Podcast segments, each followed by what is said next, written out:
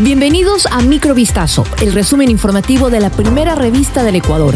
Soy Gabriela Pinasco y estas son las noticias que marcaron la jornada del día.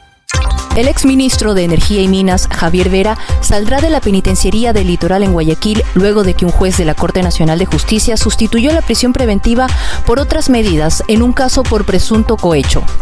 Así lo informó la Fiscalía a través de su cuenta de Twitter luego de desarrollarse la audiencia de revisión de medidas solicitada por el exfuncionario del gobierno de Guillermo Lazo. El magistrado de la causa sustituyó la prisión preventiva y dictó prohibición de salida del país para Javier Vera.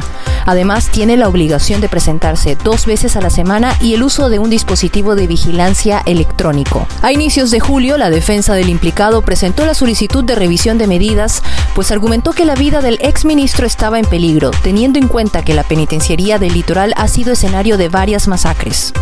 El Instituto Ecuatoriano de Seguridad Social brindará mayores facilidades y tiempo a los empleadores para que se pongan al día en sus obligaciones patronales vencidas. La institución estima que la deuda de los empleadores asciende a 2.256 millones de dólares hasta el 21 de julio.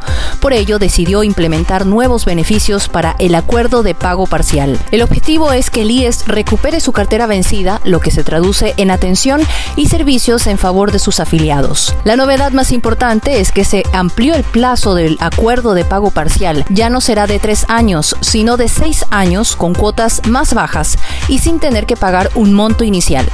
El ministro del Interior, Juan Zapata, confirmó este jueves que un policía aparece en un video junto a alias Fito, líder del grupo criminal Los Choneros. Luego de la masacre y disturbios registrados en la penitenciaría del litoral en Guayaquil, en redes sociales circuló un clip en el que se observa a Fito sentado junto a otros cinco sujetos, entre ellos un hombre con el uniforme de la policía. Inicialmente no se sabía si era un reo disfrazado o en efecto era un miembro de la institución. Esta última opción fue ratificada por el del Interior, Juan Zapata. Confirmado, es un agente policial, fue lo que dijo el funcionario en una entrevista en un medio de comunicación. Ante la posibilidad de que el uniformado haya participado en los supuestos diálogos de paz que anuncia Fito en el video, Zapata mencionó que nadie está autorizado a sentarse en una mesa.